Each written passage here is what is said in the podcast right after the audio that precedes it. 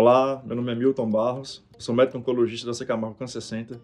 Com muito prazer, venho trazer os dados de tumores coloretais da ASCO 2023. Bom, vou começar com o estudo mais importante, o estudo Prospect Trial, o estudo foi apresentado na sessão plenária, também já teve seus dados publicados no New England, um estudo em tumores de reto localmente avançado, que visa avaliar a possibilidade do descalonamento do tratamento neoadjuvante.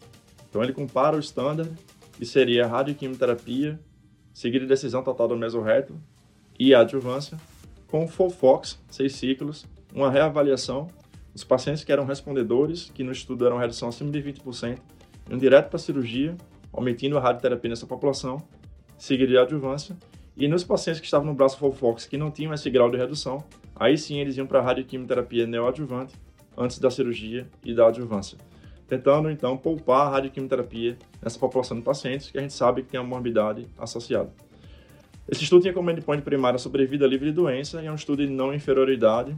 Ele estipulava que o intervalo superior de o limite superior do intervalo de confiança não ultrapassaria 1,29, o que dá mais ou menos um 5% em torno de, de, de diferença em sobrevida livre de doença.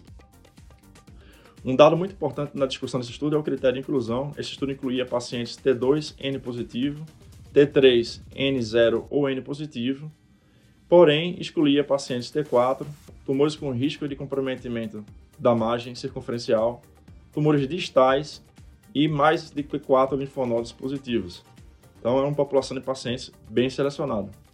O estudo foi positivo, seu endpoint primário, sobrevida livre de doença não, não atingiu a, o limite de não inferioridade. Basicamente, as duas curvas são superpostas, com 80% dos pacientes livres de doença, aproximadamente em ambos os grupos, em 5 anos, um follow-up já bastante maduro, é, nessa população de pacientes. Apenas 10% dos pacientes que estavam no braço Fofox tiveram a necessidade de realizar a neoadjuvância com radioquímio antes da cirurgia. A maior parte dos pacientes atingiu o critério de redução e foi direto para a cirurgia, chamando a atenção realmente a possibilidade da omissão da radioquimioterapia para essa população de pacientes, que quando nós avaliamos, basicamente são pacientes com um risco intermediário.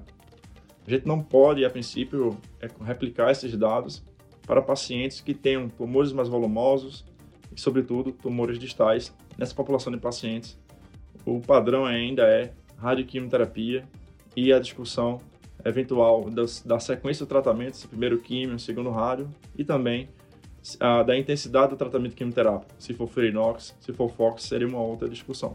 Mas é um estudo bem interessante nesse cenário.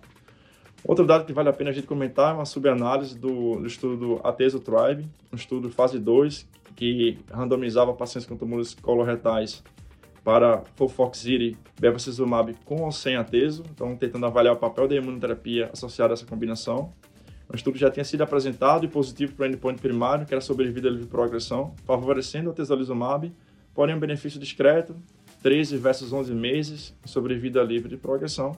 E a gente já sabia que esse benefício provavelmente era basicamente decorrente dos pacientes que tinham instabilidade de microsatélite.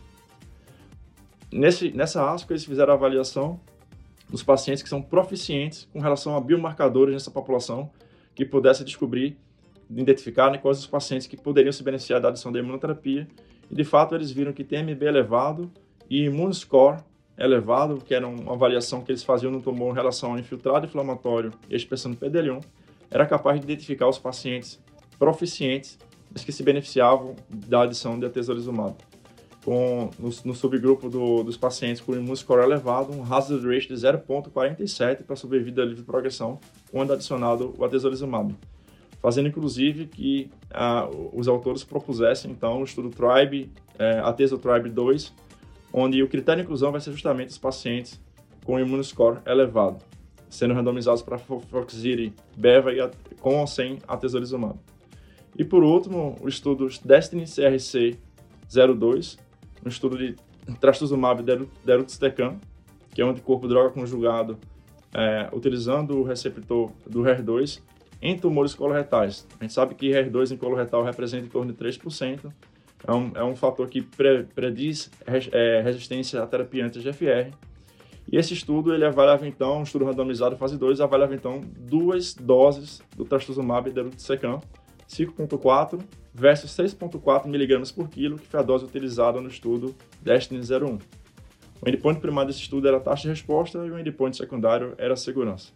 De fato, a dose de 5.4 teve uma taxa de resposta até numericamente maior, em torno de 38%, versus 27% do, do, da dose maior, de 5.5 de 6.4, um perfil de segurança similar, numericamente tendo até menos casos de pacientes com pneumonite, 8 versus 11% fazendo com que os atores concluam que a dose 5.4 é de fato a dose que deve seguir adiante nos estudos e eventualmente ser levada à aprovação no, no FDA. Muito interessante que nesse estudo uh, o status de RAIS, paciente RAIS mutado ou, ou não, não influenciava na taxa de resposta, assim como lateralidade ou o fato de terem utilizado alguma terapia anti-HER2. Isso é muito importante, sobretudo levando em consideração já a aprovação existente nos Estados Unidos, na FDA, de trastuzumab mais o tucatinib para pacientes com câncer coloretal HER2 positivo, porém, raiz selvagem. Então, na eventualidade da gente ter aprovado o trastuzumab da Eruxecan, essa vai ser uma informação importante na, na, na, na formação do sequenciamento de tratamento. Bom, eram essas as, as novidades, as principais novidades que eu quis trazer para vocês aqui nessa ASCO 2023. Muito obrigado.